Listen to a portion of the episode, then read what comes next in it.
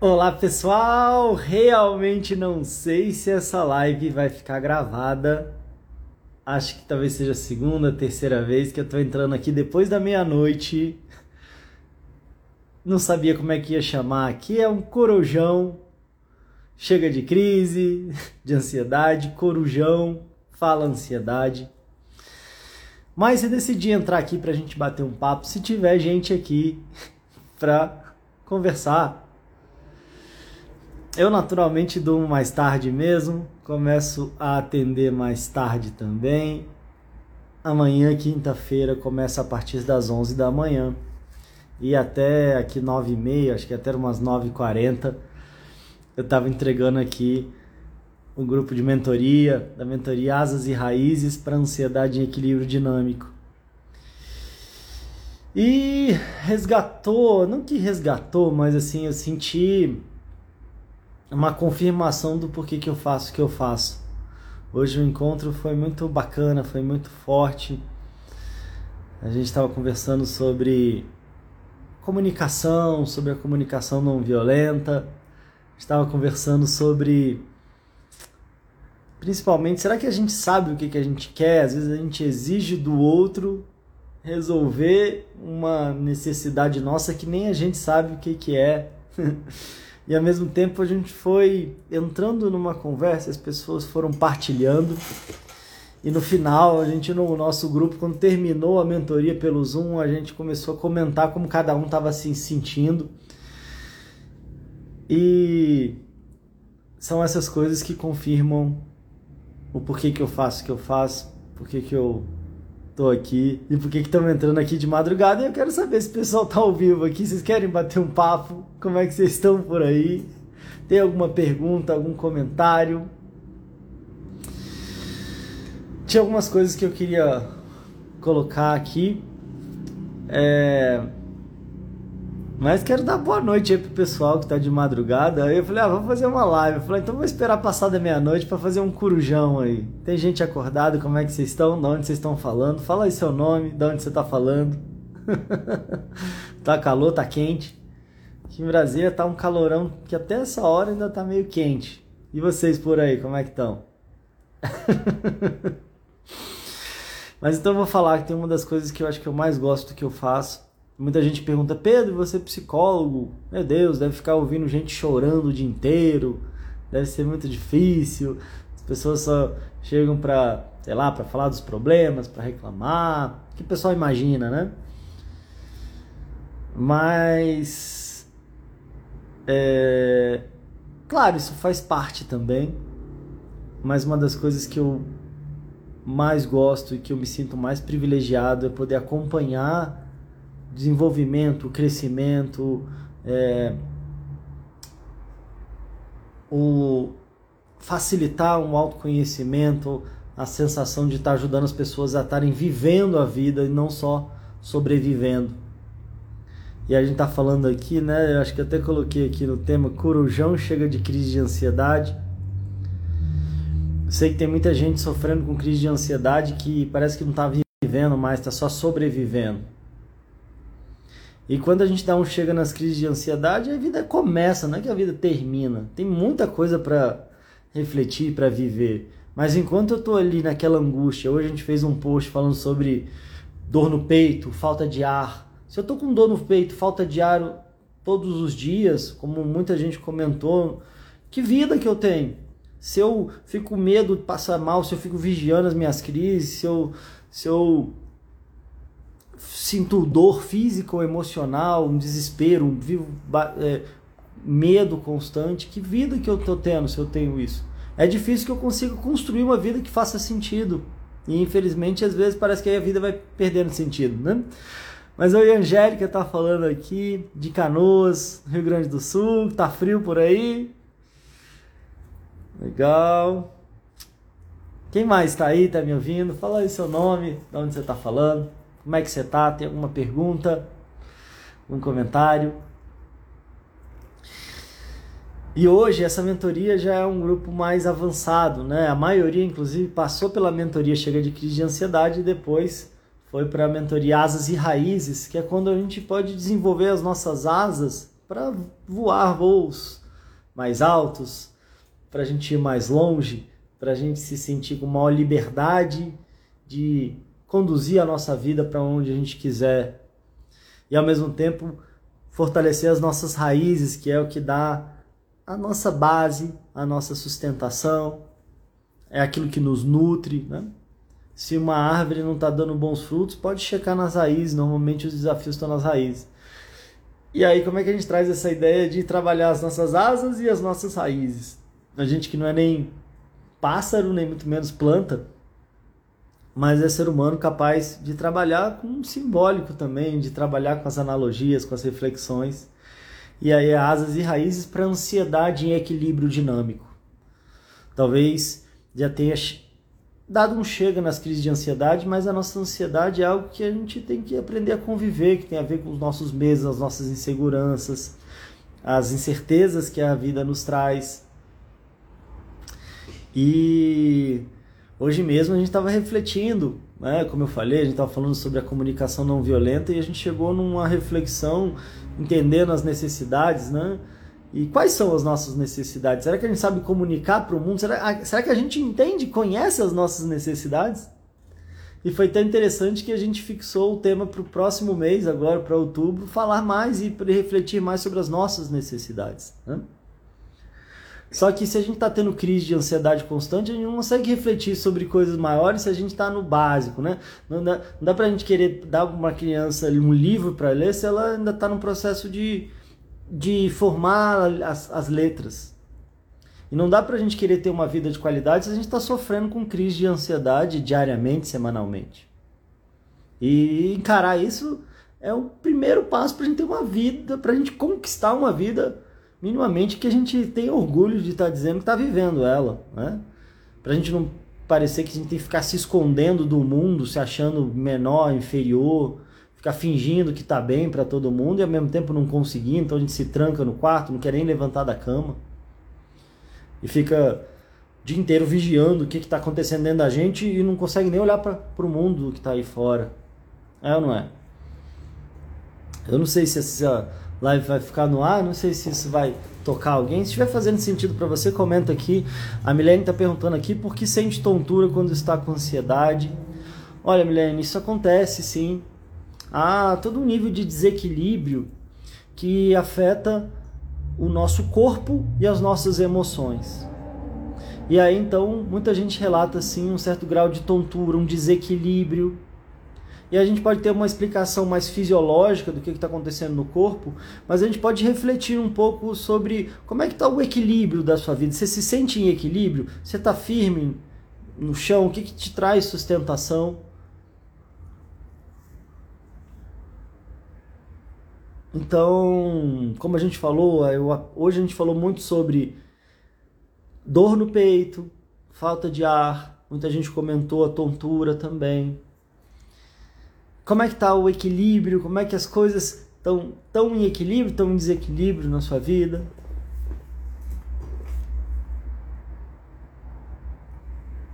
É, já que falando aqui verdade. E a gente está assim nessa semana falando de forma mais intensa, né? A gente terminou uma última turma da, da mentoria Chega de Crise de Ansiedade. Um pouco antes de entrar aqui, eu estava é, revendo o depoimento da Irabelle, que participou da última turma.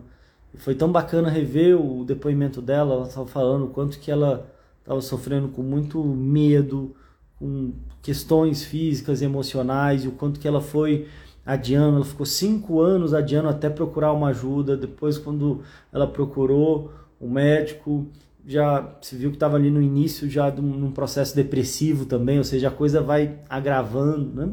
E o quanto que, que ela falou que foi importante para ela dar, tomar essa iniciativa. Ela primeiro participou do psicodesafio para mais autoestima e menos ansiedade em 21 dias. Depois ela foi para a mentoria Chega de Crise de Ansiedade, foi muito bacana. Posso dizer aqui porque ela já comentou com a gente em público, ela conseguiu no meio do caminho é, interromper os medicamentos, conseguiu estar tá bem sem o remédio, com a orientação médica, era uma preocupação que eu tinha, mas ela teve a orientação médica, ela começou a tratar as causas, ela falou quanto que ela foi se conhecendo, foi se trabalhando, foi encarando a vida de volta, e inclusive conseguiu ir retirando o remédio e retirar o remédio com a orientação médica, mas retirando o remédio, que esse é um marco, né?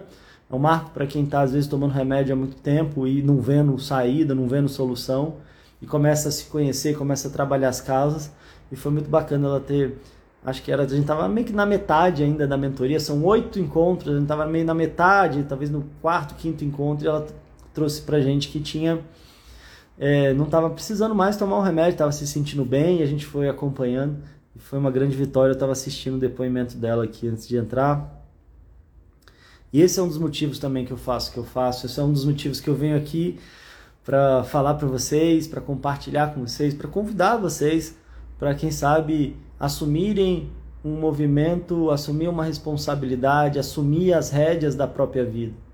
Eu sou um facilitador desse processo, mas quem manda é você. Quem decide é você está na hora ou você quer continuar sofrendo mais um pouco, ou mais um tanto, ou por mais quanto tempo. Toda vez que eu pergunto aqui há quanto tempo as pessoas estão sofrendo, a maioria respondeu que já estava com dor no peito e falta de ar há mais de ano. E às vezes eu tem horas que até me esqueço o quanto que eu fiquei anos sofrendo também com um nó na garganta, engasgando, porque a gente se acostuma com tudo na vida, inclusive com as piores coisas. E aí isso faz inclusive com que as pessoas achem normal e achem que vai viver assim para sempre. E não dá prioridade para aquilo que é mais importante na vida, que é a própria vida, que é a própria saúde, que é a própria capacidade de tocar a própria vida assumir a própria vida, assumir as próprias decisões, as próprias escolhas, construir uma vida que faça sentido, né? Ao invés de ficar meio que, enfim, só vigiando os sintomas ali e sofrendo. A Luz está perguntando aqui por que dá tremor na cabeça, a pressão às vezes sobe ou abaixa e às vezes o coração acelera ou fica lento demais. Lucy, é, não sei se eu chamo de Lúcia ou Lice Nicole, né? Que eu posso te dizer que isso tudo acontece e isso não é o mais importante. Importante é o que, que eu acredito? Esses sintomas físicos e emocionais são uma forma do nosso organismo avisar pra gente que a gente precisa resolver questões na nossa vida. Não é na cabeça, não é na pressão, não é no coração. A gente começa a ficar hipervigilante tudo que acontece dentro e para de olhar para a nossa vida como um todo, para de olhar para a nossa história de vida, para olhar para o que, que a gente quer da nossa vida. E isso só tende aumentando. É o que eu chamo de. A gente vira vigia de crise. E aí a gente fica o dia inteiro vigiando. Será que tá, será que tá batendo? Como é que você sabe que bate demais, bate de menos? Sabe? Será que você passa o dia inteiro vigiando isso? Eu sei porque tem muita gente que fica o dia inteiro vigiando os sintomas, acaba não conseguindo fazer mais nada. E aí a cada dia parece que aumenta alguma coisa. Não, agora eu estou sentindo isso, não, agora eu estou sentindo aquilo. O mundo se resume a ficar olhando e vigiando os sintomas em vez de entender o que está me causando isso. A gente vai usando é, estratégias para esconder o sintoma, para tomar um remédio, para não parar de sentir. E isso vai virando uma bola de neve, porque quanto mais eu seguro, mais eu quero vigiar, mais aparecem outros sintomas e eu não saio desse loop. Aqui eu falo muito sobre os sintomas porque é o que as pessoas se identificam. Mas o de verdade que a gente precisa fazer é tratar as causas. E as causas têm a ver com eu olhar para a minha vida, conduzir a minha vida de uma forma melhor, curar certas feridas da minha história de vida, desatar certos nós na minha vida. E há uma ironia: quanto mais eu fico olhando para o sintoma, menos eu olho para a minha vida. E quanto menos eu olho para a minha vida, mais eu tenho sintoma. Sei, Lúcio, se você já começou, já buscou alguma, terapia, algum processo terapêutico. Porque é isso que pode te ajudar a resolver mesmo. É isso que eu vejo com que as pessoas conseguem resolver mesmo. É, é, é, assim, é se encarando, é encarando a própria história, encarando os próprios hábitos, encarando aquilo que eu falo para mim mesmo, aquilo que eu absorvo, aquilo que eu faço comigo. Será que eu estou me cuidando? Será que eu estou me descuidando?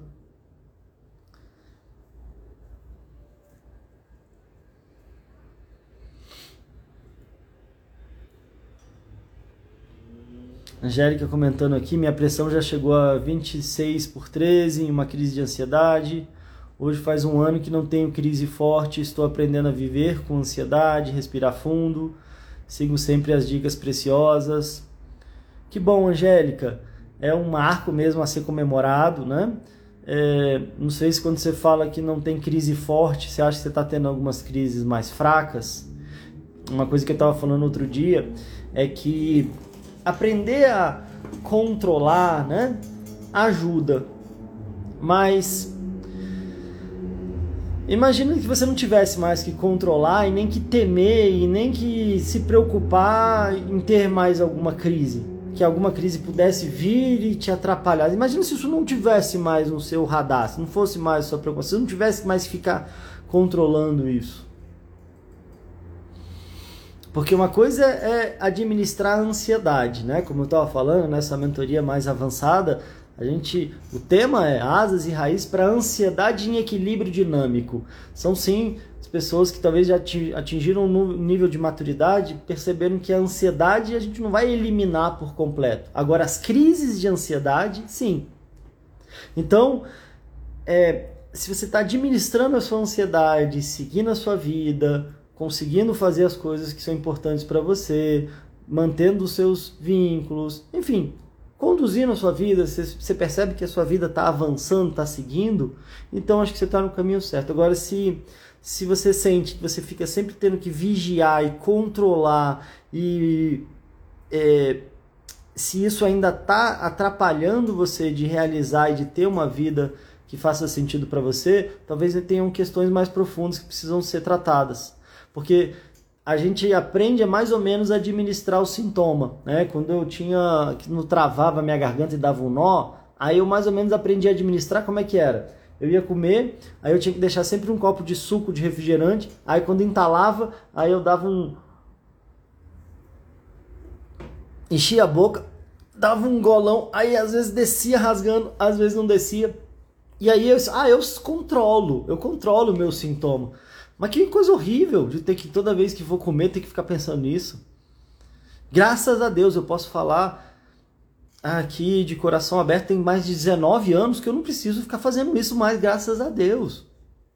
Mas na época eu estava controlando o sintoma, mas era horrível do mesmo jeito. Aí às vezes dava certo, às vezes não dava certo, às vezes eu tinha que correr pro banheiro, às vezes eu tinha que ficar sufocando ali, com medo de será que vai ter de novo. Mas eu não resolvi administrando a minha garganta, fazendo alguma coisa aqui, só olhando para os sintomas. Será que eu vou sufocar hoje ou não? Eu não acho que isso é vida. Ou será que eu estou morrendo ou não? Será que. Mas é, o mais engraçado é que eu só resolvi isso quando eu fui tratar uma questão familiar minha, que não tinha nada a ver com a minha garganta. Fui tratar uma questão da minha criança interior, da minha infância, questão familiar, de uma questão que eu, que eu trouxe, que eu, eu criança via às vezes minha mãe entalando, e aí eu fui, depois eu parei de morar com a minha mãe, fui morar com meu pai, é quase como se eu trouxesse a minha mãe no meu sintoma, porque talvez foi algo que não estava bem resolvido. E é claro que a gente vai resolvendo essas questões, às vezes, processo terapêutico, a gente vai... Quem diria que a minha garganta tinha a ver com uma relação familiar? É difícil de acreditar pra caramba. Que eu posso dizer é que depois que eu fiz isso, tem 19 anos que eu não preciso me preocupar mais em administrar e cuidar e ficar vigiando o sintoma. Então, se você está vigiando o seu sintoma, você ainda não superou.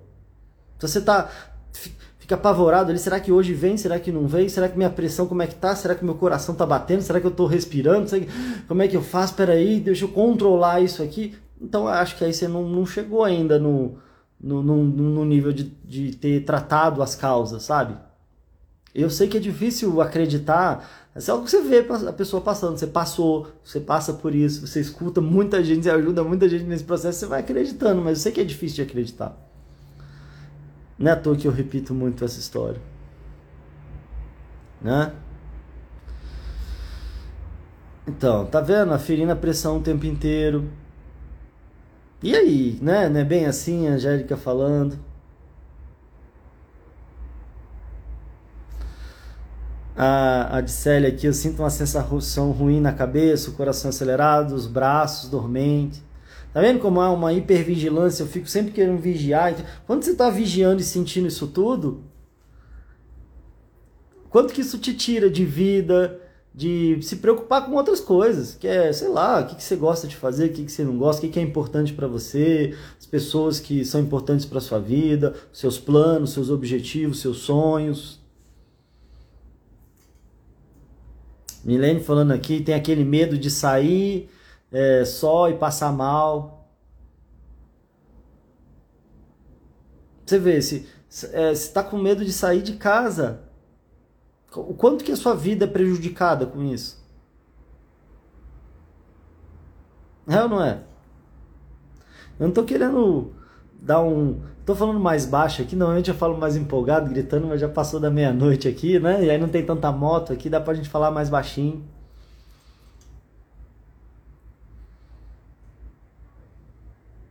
Tá vendo? A Angélica falando, hoje eu faço terapia, voltei até fazer faculdade, depois de dois anos em crises constantes. Parabéns, Angélica, tá vendo? Então, você está tá retomando sua vida, né? Voltou a fazer faculdade. Adriana falando, faço terapia há um ano e meio, mas as crises sempre vêm, fica pior na TPM. Pois é, Adriana.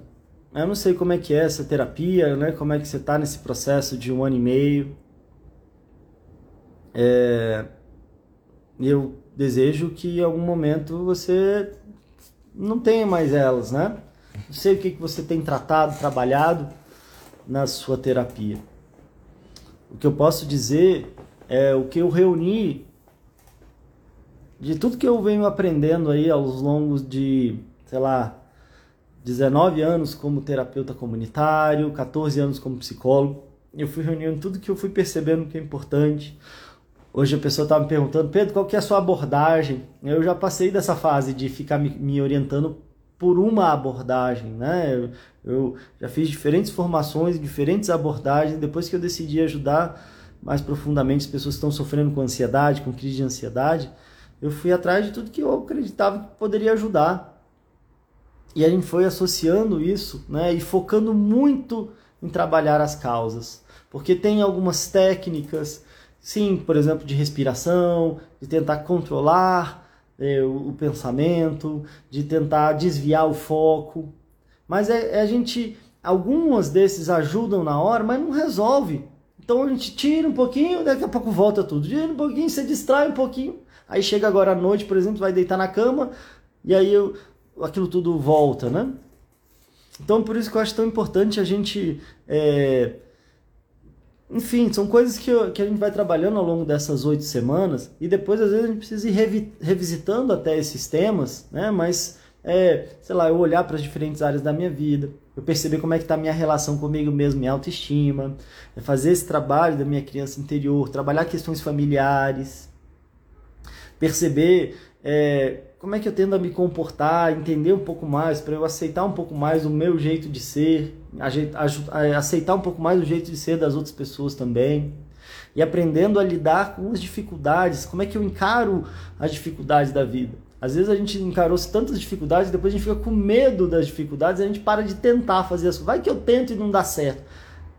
Sinto muito, se você parar de tentar fazer as coisas com medo de não dar certo, você não vai fazer nada na sua vida. E aí você vai cavar um buraco dentro da sua casa e lá dentro desse buraco você vai ficar morrendo de medo e se sentindo a pior pessoa do mundo. E provavelmente alimentando ainda as crises e os sintomas e não vai resolver. Mesmo você vai se trancar num, num cofre, né? Às vezes a gente achar que a gente vai fugir da vida, é como se a gente batesse lá na papuda, numa prisão e falasse: me dá uma vaga aqui, porque aqui o mundo está muito perigoso, me dá uma vaga aqui, me tranca aqui na solitária, me deixa preso aqui, porque a vida lá fora está muito difícil. E infelizmente é assim que eu ouço, muita gente está vivendo assim. Tá numa prisão que tá com a própria chave trancada na prisão, tá lá, meu Deus do céu, tô nessa prisão, não aguento mais. é ou não é?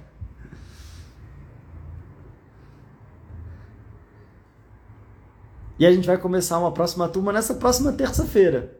Eu vou intensificar aqui, eu vou eu vou convidar o máximo que eu puder, vou tentar dar o máximo de exemplo possível, porque como eu falei no início, eu, eu sei a diferença que é, às vezes, quando uma pessoa chega mal e depois que ela sai bem.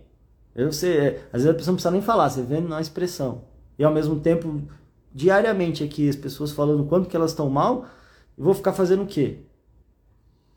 Vou fingir que não estou vendo? Vou fingir que eu não sei que eu posso ajudar?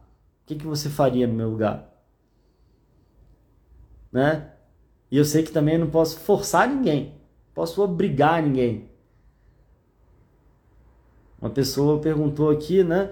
Ah, meu marido está sofrendo com isso, isso, isso, o que, que eu faço para ajudar? Mas ele não acredita, ele não aceita ajuda, então não aceita ajuda, não tem o que fazer. Posso inspirar, posso comentar, dar exemplo, a gente pode ouvir outras pessoas aqui, mas só, só resolve a, a própria vida quem decide resolver, quem decide encarar, quem decide pagar o preço, quem decide encarar mudan mudanças na vida. Quem decide encarar ir com medo mesmo, não é ficar sentado esperando o medo passar, não é ficar sentado esperando ter certeza. Ah, Pedro, mas, mas você me garante certeza absoluta, sem, não sei nem o que, que eu vou fazer, não sei nem se eu vou acompanhar tudo, mas você me garante que vai resolver, que vai eliminar, você me dá alguma coisa para eu tomar para amanhã eu acordar bem e nunca mais sofrer o que eu estou sofrendo. O que que na vida a gente tem essa garantia, né? Você tem essa garantia? A gente fica cinco anos na faculdade, você tem a garantia que você vai ter um trabalho assim que você sair da faculdade? Agora, se você não fizer faculdade, vai ser mais difícil ter um trabalho? Ah, mas eu posso abrir uma empresa. Pode. Você vai ter certeza que você vai abrir a empresa e vai dar certo?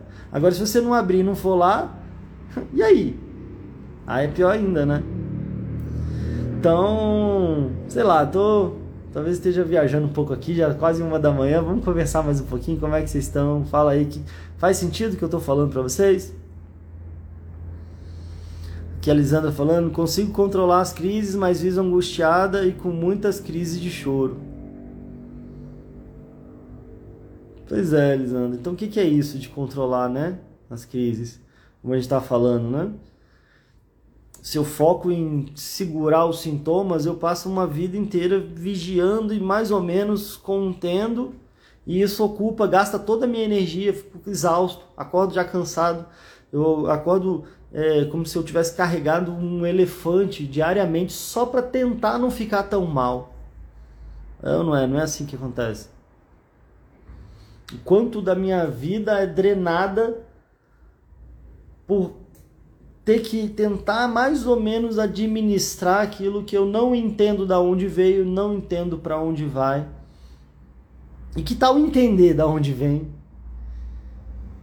Que tal atuar em relação a o que será que isso está acontecendo comigo e que parece que faz com que eu me sinta cada vez pior, faz com que eu me sinta é, cada vez mais dominado por essa por essa questão que eu não sei da onde vem que a, e afeta as minhas emoções e começa a afetar meu corpo e aí quanto mais afeta meu corpo afeta as minhas emoções e aí vai vindo essa angústia essa tristeza, esse medo, essa insegurança, essa sensação de inferioridade, de incapacidade. Parece que eu vou me sentindo cada vez menorzinho, parece que os desafios vão ficando cada vez maiorzões, né? E que tal desenvolver a minha coragem, que não é a ausência de medo, mas é a capacidade de agir apesar do medo, e aí vai aumentando meu nível de confiança. E aí eu consigo administrar melhor as minhas inseguranças os meus medos ao mesmo tempo, é, ao fazer um trabalho de resgate da minha autoestima, né, eu vou resgatando minha autoestima, o meu auto-amor, meu senso de autovalorização, eu começo a saber aprender a dar limites, a dizer não, a, a perceber a importância que eu, minha vida tem para mim mesmo, e eu não começo a aceitar qualquer coisa, começo a, a, ter uma relação diferente com o mundo, e aí parece que o mundo vai ter uma relação diferente comigo também. Né? Se eu só me critico, se eu só me coloco para baixo, parece que o mundo faz a mesma coisa. Parece que está todo mundo olhando para mim, só me criticando, só me colocando para baixo. Você já tentou fazer o contrário? Não de uma hora para outra, ah, vou falar que eu tô, que eu sou maravilhoso. Não, mas ir trabalhando isso passo a passo, dia a dia. E é impressionante como uma coisa vai mudando. Dissélia falando que tá assim, não consegue comer, né? Perdeu o sono, perdeu... Pois é, na verdade eu já durmo tarde mesmo, Eduardo. E a nossa, a nossa mentoria de hoje foi bem intensa, bem forte. Aí eu fiquei refletindo, fazendo algumas coisas aqui e decidi entrar num corujão aqui. Eventualmente eu faço isso. E ó que tem, ainda tem uns doidos aqui que entram também, né? claro que eu tô brincando aqui, já a intimidade aqui que a gente tem. Mas então é isso. Mas vai ser rapidinho. Aqui a Patrícia está falando exatamente o que eu estava conversando aqui, né? Pela fragilidade e insegurança da minha ansiedade, não não consigo sair de um casamento abusivo, não tenho vida. Olha que difícil, né, Patrícia? Então, poxa, eu posso te desejar uma força para trabalhar isso então que você trouxe, né? Trabalhar essa fragilidade, trabalhar essa insegurança, é que não, não valeria a pena você buscar uma, um processo, um apoio. Quando a gente fala sobre relacionamento abusivo, sobre vários casos de violência física, psicológica, violência doméstica, um dos passos principais é, é esse trabalho de resgate da autoestima, de um, de um fortalecimento de uma rede de apoio. Você tem é, buscado algum tipo de ajuda? Você tem buscado algum tipo de é, algum processo que te traga mais autonomia? É, essa, esse relacionamento, você tem uma dependência econômica também nesse relacionamento, mais uma dependência emocional, são as duas coisas. Você está dando passo, você está trabalhando, você está tendo uma rede de apoio, seja familiar, seja colega, sejam amigos. Você, é, às vezes não consegue sair de uma vez, se libertar de uma vez, traça um, planejamento para você poder fazer isso, se fortalecendo, percebendo o quanto que você não merece estar nisso e o quanto que, às vezes, sem perceber, a gente começa, a quem está é, sofrendo com questões emocionais, começa a ter uma relação abusiva consigo mesmo. Às vezes é uma pessoa que mais se coloca para baixo, que mais se trata mal, que mais é, é, é pega pesado de uma forma destrutiva consigo mesmo. E aí é quase como se eu não conseguisse me livrar de uma situação com outras pessoas, porque às vezes eu não estou trabalhando nem essa minha relação comigo mesmo, vou me sentindo a pior pessoa do mundo.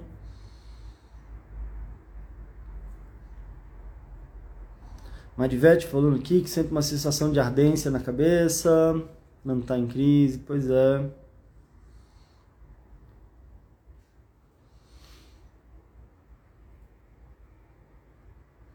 Angélica falando aqui, em relação aos remédios, qual a sua opinião? É possível viver sem ou, dependendo do caso, tem que ser tomado a vida toda?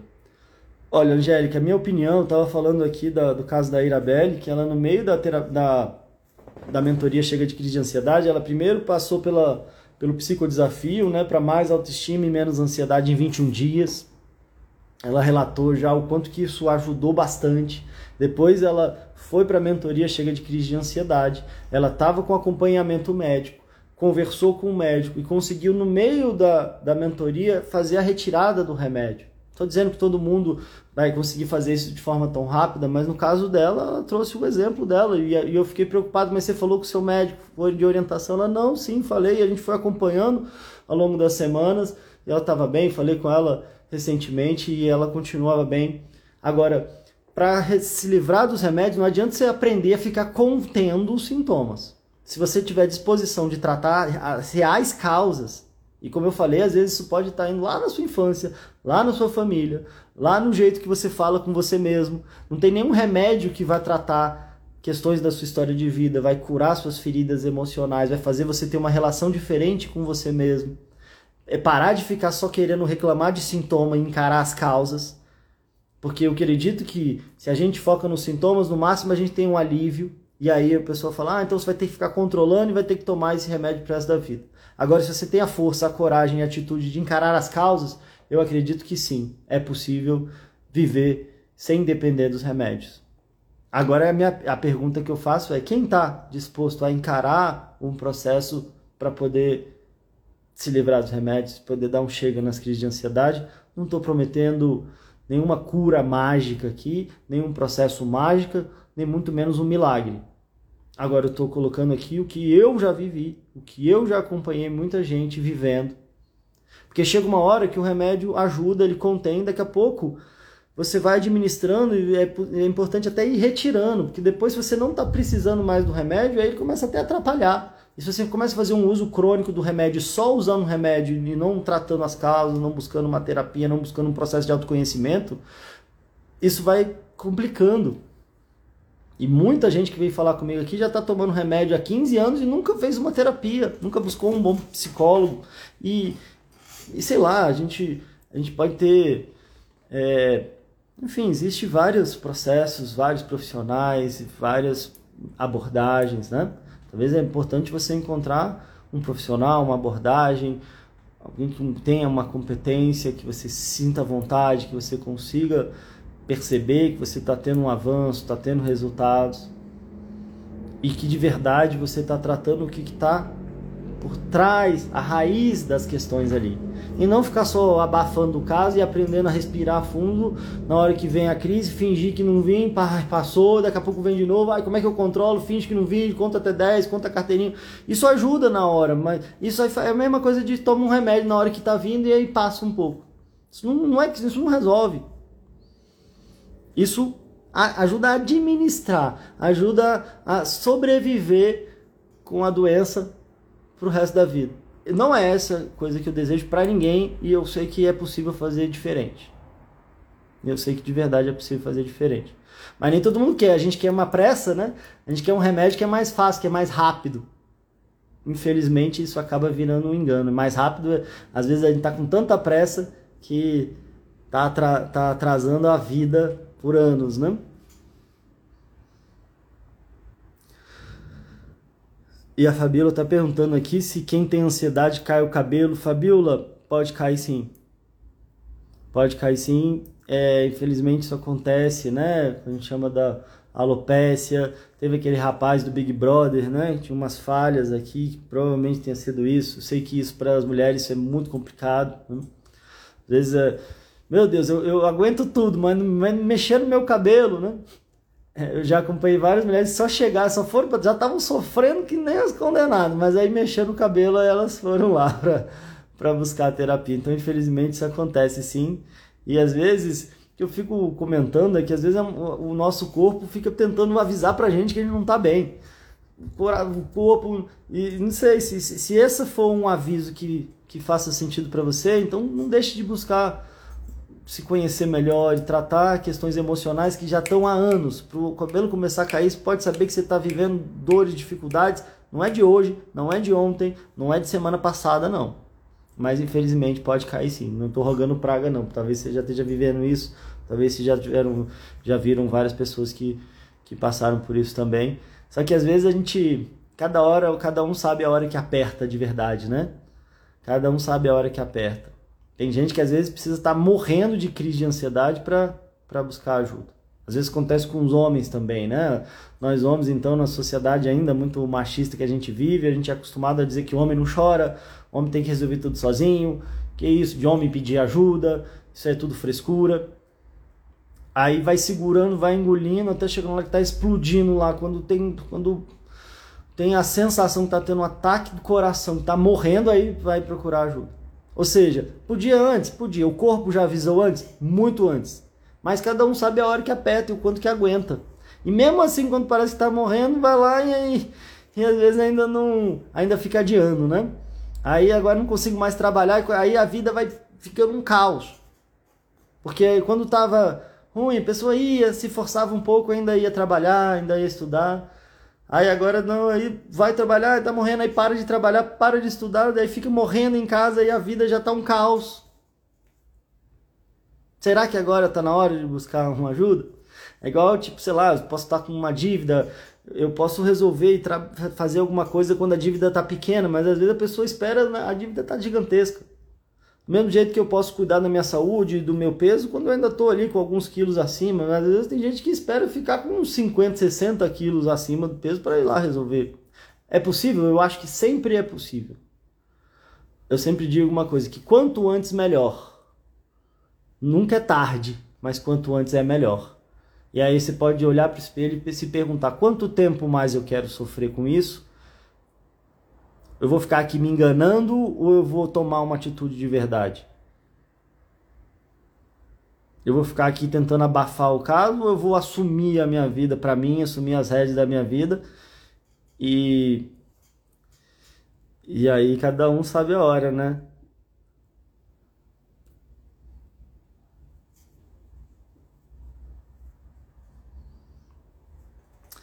Olha, é, o Eduardo está perguntando aqui, a certeza da falta de controle sobre o mundo não ativa mais a ansiedade?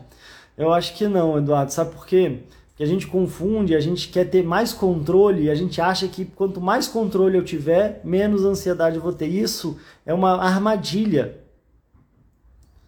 Porque que controle que na verdade a gente tem? A gente vai criando falsa sensação de controle. Porque na verdade a gente não tem controle nenhum. Na verdade, não sei nem se amanhã eu vou acordar vivo, que a gente vai acordar vivo. Deus me livre, claro. Espero que a gente viva muitos anos. Mas a gente não tem controle. E essa falsa ilusão de querer ter mais controle para se sentir bem faz com que aumente ainda mais a ansiedade. O que a gente tem que tratar e trabalhar é a nossa confiança de saber que a gente não tem controle de nada, quase, mas que a gente vai ter a confiança de que o que vier a gente vai conseguir encarar com a melhor disposição possível talvez com, com a maior desenvolver uma desenvoltura, uma capacidade de enfrentar os desafios para que a gente sabe, sabendo que a gente não tem controle, que a gente vai dar o nosso melhor para encarar o que vier. Porque senão aí parece que eu tenho controle, mas aí qualquer coisinha muda e, meu Deus, eu perdi o controle. Não, você não, já não tinha, você achou que tinha. E aí fica nessa questão de ansiedade, né? Eu vou, eu vou contar uma história aqui até para ficar mais leve. Imagina a gente vai numa época que tinha festa, que a gente ia para festa, e aí a gente pode, normalmente quem tá muito nessa pegada do controle fica, tá, mas e que horas que vai ser essa festa? Eu quero controlar o horário. Mas quem que vai? Mas que, que música que vai tocar? Mas que banda que vai tocar? Mas vai chover, vai fazer sol. Mas e vai ser aonde? É um lugar coberto? É um lugar aberto. Mas e fulano vai? E se... eu quero ter controle de tudo que vai acontecer. Mas toda vez que eu faço essas perguntas, eu vou tendo mais perguntas, eu quero ter mais controle e eu vou ficando mais ansioso ainda, mais agoniado. E aí eu, às vezes, até desisto de ir. Ou quando eu vou e se de repente achei que ia fazer sol e choveu, ou se alguém foi, alguém que não foi, ou acontece alguma coisa que não estava na minha lista do controle, eu já fico frustrado, já fico chateado, mal consigo aproveitar a festa. Ou se eu consigo ir. Ou se eu não consigo ir, começa a ter crise e tem que voltar para casa porque fugiu do meu controle que eu já não tinha. Agora vamos tentar se eu trabalho a minha confiança. Se eu estiver exercitando a minha confiança em vez de exercitar a minha falsa sensação de controle, querer controlar os outros, querer controlar as coisas. Aí como é que eu faço? Bom, amanhã tem essa festa, eu não sei exatamente qual que é a hora, talvez seja mais ou menos, não sei quem que vai, não tenho certeza da música, mas eu posso garantir que eu vou, a hora que eu chegar, com quem tiver, e o que tocar, e como for, posso levar um casaco se chover, posso. Mas eu sinto que eu vou aproveitar. Eu tô lá para, sei lá, se eu já combinei de ir com alguém, ou se eu, é, sei lá, vou encontrar alguma pessoa que eu mais ou menos sei que ir, e eu tenho a confiança de que eu tô lá para celebrar, para festejar, e eu quero curtir, eu vou aproveitar o máximo possível da festa. Me dá, um, me dá uma sensação melhor do que a agonia de querer ter as coisas sob controle? É ou não é? Isso é uma coisa muito forte. E às vezes a gente, é, muita gente perde a vida para achar que está tendo controle das coisas. Não, então agora eu vou ganhar muito dinheiro porque agora eu tenho controle. Aí de repente vem alguma coisa, uma quebra, aí tem um problema de saúde, aí vê que não tem controle de nada, vem uma pandemia, vem não sei o quê. Então, o meu convite é que a gente trabalhe mais a nossa confiança do que o nosso controle. E talvez saber que a gente tem certeza de falta de controle pode ser um bom estímulo para a gente exercitar a nossa confiança. É, o Johnny falando aqui, eu queria poder falar, soltar, vomitar isso tudo, não consigo me abrir. Pois é, Johnny, por isso que é bom procurar um profissional. É, eu já cansei de ouvir as pessoas falando que, Pedro, isso que eu falei para você, eu nunca tive coragem de falar para ninguém. E sabe o que, que é o mais qual é a ironia maior? É que na hora parece que é uma coisa do outro mundo. E no final das contas é só algo humano. É só algo humano. É que às vezes dá muita vergonha, dá muito medo do julgamento, o que, que vão achar. E aí eu fico guardando, engolindo. E aí, sei lá, às vezes eu falei para alguém que não virou uma fofoca. E aí eu me fechei mais ainda. Mas no fundo, no fundo, sinceramente, é, muitos e muitos casos, que às vezes, ai Pedro, eu vou falar isso, mas você vai me achar que eu sou louco, não sei o que, tô com medo, tô com vergonha. A pessoa fala, E às vezes a pessoa só está trazendo um desafio da nossa humanidade, mas a gente vive uma sociedade tão cheia de julgamento, de preconceito, de tabu, que parece que é uma coisa do outro mundo. E às vezes você poder chegar para um profissional onde você sabe que tem toda uma questão do sigilo ético e profissional, que aquilo que é trazido ali pode, vai ser resguardado. Ao mesmo tempo, até quando você vai numa, num processo em grupo, você compartilha e você vai se percebendo só humano. E se você for estar tá num ambiente onde as pessoas se sentem mais à vontade para compartilhar, você vai ver que talvez isso aí que você está guardando, talvez não seja nem tanto essa coisa do outro mundo. E às vezes poder falar, às vezes você tira um peso. E às vezes você pode de repente falar com um psicólogo, uma psicóloga, daqui a pouco você, poxa, ah, nem doeu tanto, né? Nossa, estou mais leve. E aí daqui a pouco vai ficando mais fácil. E aí você vai conseguindo superar ou curar alguma ferida, trabalhar algum tipo de culpa, de julgamento, é, de talvez coisas que você precise perdoar, se perdoar, de alguma forma, talvez reconduzir na sua vida. E ficar engolindo isso vai apodrecendo dentro da gente, vai azedando dentro da gente se a gente não compartilha. Nossos sentimentos, nossas emoções é quase como se fosse uma comida. Que se você guarda, azeda, estoura e fede dentro da gente e fora. Então, meu conselho, Johnny, é que você encontre um espaço profissional, invista nisso. Invista nisso que vai te ajudar, tá bom? É... É, exatamente, Adriana falando aqui dos sintomas, né? Que é um bolo na garganta, nuca rígida, gases, diarreia, taquicardia, mudança de humor, às vezes vem tudo junto. Pois é, Adriana. E você, quanto tempo mais você está querendo continuar sofrendo com isso? Quando eu pergunto, às vezes a gente teve um post, aí as pessoas chegaram, muita gente que nunca nem tinha me visto na, na vida, fala, ah, é muito fácil você falar, é, você acha que eu estou querendo sofrer? Você acha que se, se, eu, se eu tivesse opção, eu estaria tendo isso? Agora eu posso falar com vocês aqui, sério, para alguém que está aqui, ó, uma e sete da manhã, não tô de brincadeira aqui também não. Tô brincando aqui, eu gosto de fazer isso aqui pra caramba. Mas eu tô perguntando de verdade, quanto mais você quer continuar sofrendo com isso? Porque não adianta chegar aqui e falar que tá horrível. E se você for sincera com você mesmo, não precisa ser nem comigo, nem com ninguém aqui da live, só seja com você mesmo. Você está fazendo tudo que está no seu alcance para se livrar disso? Ou você já se acostumou? Ou às vezes a gente está tão acostumado a sofrer que a gente não.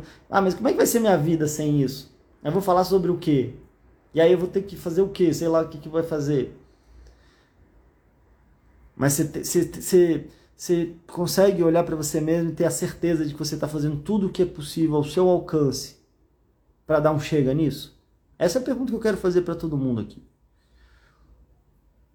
Porque senão parece que a gente fica enxugando no molhado aqui. Eu fico falando das possibilidades e vocês ficam falando dos sintomas. Então vamos, vamos entender o, o porquê que isso vem. É isso, é, é assim mesmo. É horrível.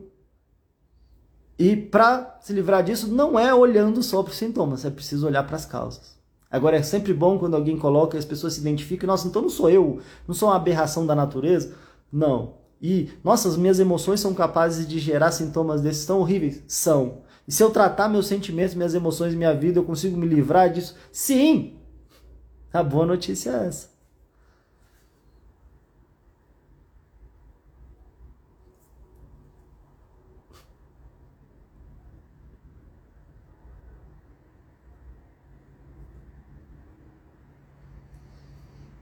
É Lisandra falando que toma antidepressivo há 5 anos, mas às vezes eu acho que não resolve. Mas não resolve mesmo, não. Se continuar tomando só remédio, aí daqui a pouco, daqui a 5 anos, você vai falar, toma remédio há 10 anos. Eu acho que não resolve. Tem que tratar as causas junto. E aí depois você vai retirando o remédio. Se você não faz nada e só toma o remédio, infelizmente, é, eu tô, tô, dizendo que teve uma pessoa que eu acho que eu entendi no ano passado. Ela estava 15 anos tomando remédio, aí depois falou: será que fazer uma terapia pode ajudar? Tinha tentado com um psicólogo não resolveu. Porque na hora de tomar remédio, a pessoa vai lá toma um. Se não resolve, ela toma o outro. Se não resolve, ela toma o outro. Agora vai numa terapia, vai em qualquer terapia de qualquer esquina aí. Aí vai, não resolve. Ah, não, terapia não resolve. Então, você, quando você quer tomar um remédio, você vai buscar um bom remédio ou qualquer remédio que qualquer um te oferecer aí na esquina? Então também tem que ver isso, né? E, e é qualquer um, qualquer lugar, qualquer profissional, qualquer coisa que você for buscar, tem enfim, né? Tem, tem, tem diferentes processos, diferentes pessoas, diferentes bagagens, né? Diferentes níveis, inclusive, de, de competência, assim, falando, falando bem, de forma bem direta aqui. E às vezes a gente vai desenvolvendo também a competência, né? Talvez eu, há 14 anos atrás, quando eu comecei a atender, talvez eu não tinha a bagagem, a experiência e o resultado que talvez eu conseguiria oferecer há 14 anos atrás, que talvez eu consiga oferecer hoje. Mesmo jeito que as coisas vão mudando, talvez você possa perceber também no seu trabalho, na sua profissão, você fazia igual antes. Então, tentou um, não deu certo, experimenta uma outra pessoa, experimenta um outro profissional. Agora, achar que vai tomar remédio vai resolver, então já posso te garantir aqui que só o remédio é muito difícil que resolva. É mais fácil você ter que ficar tomando remédio a vida inteira, ou mudando de remédio, aí melhora um pouquinho, aí quando você tira o remédio volta tudo. Então é bom a gente já tá, tá ligado disso e já ter a, clareza disso. Isso aí é, é bom ter clareza disso, né? E normalmente se você for um bom médico, ele também vai te falar isso porque ele vai te receitar um remédio e vai te encaminhar para o psicólogo. Mas muita gente esquece dessa segunda parte e aí é, quer resolver rápido, aí toma, não, já melhorei, não, deixa para lá. E aí a coisa vai se estendendo bastante, né?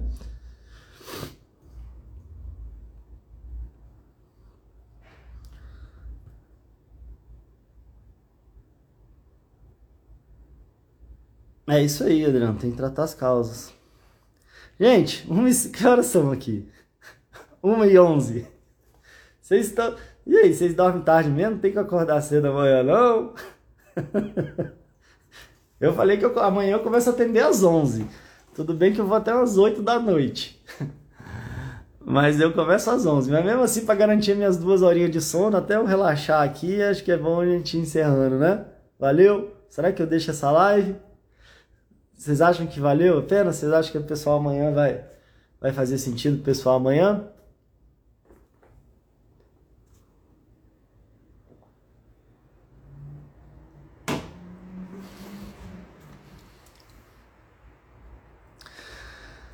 Então é isso, pessoal. Tudo de melhor para vocês. É... Talvez o que a gente está falando aqui, eu comecei falando isso, e eu acho que, que eu quero terminar falando isso. É... Vamos checar se eu estou só sobrevivendo ou se eu estou vivendo. Se eu estiver só sobrevivendo, a gente fica no modo sobrevivência. Isso é onde a ansiedade mais ataca. É como se a gente estivesse no meio do mato é, e, e, e, colocado todo o nosso instinto de, de animal alerta. E aí a gente fica igual um bicho animal alerta e aí a gente fica só sobrevivendo, como se eu estivesse sobrevivendo na selva, numa sobrevivência. Ou eu estou vivendo a minha vida, conduzindo a minha vida, usando a minha consciência e a nossa, a nossa evolução como espécie para construir, usando a minha criatividade, usando o meu, o meu coração, usando, o meu amor por mim, pelas pessoas a meu redor, para fazer sentido na minha vida, para contribuir com as pessoas ao meu redor, ao mesmo tempo para poder ter um momento que eu posso estar em paz, que eu posso estar bem. Claro tem momentos que a coisa aperta e eu vamos lá e a gente vai encarar isso de frente, vai resolver. Mas então a pergunta que fica é: será que eu estou só sobrevivendo ou se eu estou vivendo? E se você perceber que você está só sobrevivendo, faça o que tiver ao seu alcance, busque quem você tiver que buscar, assuma a responsabilidade que você precisa assumir, traga a sua vida para você. A sua vida é sua. A sua vida é sua e os resultados da sua vida também são seus. Se você está decidindo entregar a, as rédeas da sua vida para botar tipo uma pipa em qualquer vento que vai levar para um lado para o outro, isso também é responsabilidade nossa, cada um, né? Então vamos puxar isso aqui de volta. Oh, pera aí, agora na, da minha vida aqui, eu, agora quem vai cuidar aqui sou eu. Não quero mais ser um, um coadjuvante da minha própria vida. Eu quero ser o ator principal da minha vida. Né? Porque senão às vezes a gente quer até ser o ator principal da vida do outro porque não está sendo da nossa. Aí a gente fica chateado quando a pessoa não, sei lá, não, não coloca a gente como uma a pessoa mais importante da vida dela. Mas que importante da vida nossa é a gente. E a gente pode ser um bom coadjuvante na vida do outro. Coadjuvante no, no filme, na novela, é super importante. O ator principal não fica sozinho no filme. Tem que ter um coadjuvante. Agora, a gente ser o coadjuvante no nosso próprio, na nossa própria história não faz sentido, né? Como diz o grande autor, psiquiatra Augusto Cury, fala que, como é que ele diz? A felicidade é deixar de ser vítima dos problemas e assumir o, o papel principal da nossa vida, né? Assumir o protagonismo da nossa vida, o papel principal da nossa vida. É isso que eu desejo para vocês, então. Gente, beijão para vocês, tudo de melhor. Lembrando, próxima terça-feira a gente começa mais uma turma da mentoria Chega de Crise de Ansiedade. Se você tem interesse em participar, me manda um direct ou preenche lá o formulário no link da minha bio. Se você quiser dar uma olhada lá, eu explico um pouco mais no vídeo, tem alguns depoimentos. Se você tiver com preguiça de assistir o vídeo, de ouvir os depoimentos, vai lá, clica lá, quero dar um chega, preenche o formulário com o coração, que eu ou alguém da minha equipe vai entrar em contato com você para checar se é o seu momento mesmo e vai ser um prazer te ver do lado de dentro numa jornada que de verdade eu faço de tudo para ser uma jornada inesquecível. Pelo menos todas essas últimas turmas têm sido. E quem encara de verdade eu acho que é difícil esquecer, porque você não por mim ou por ninguém que vai estar lá, mas por você. Se encarar de verdade, encarar sua vida de verdade, se olhar melhor de dentro para fora e fazer esse processo de assumir as rédeas da vida pode ser realmente um movimento inesquecível, é isso que eu desejo para todo mundo. Beijo, tudo de melhor e até a próxima. Quem sabe até amanhã. Estamos na sequência aí de, de muita live aí. Quem sabe amanhã a gente vem com mais um, um tema aí. Beijão para vocês!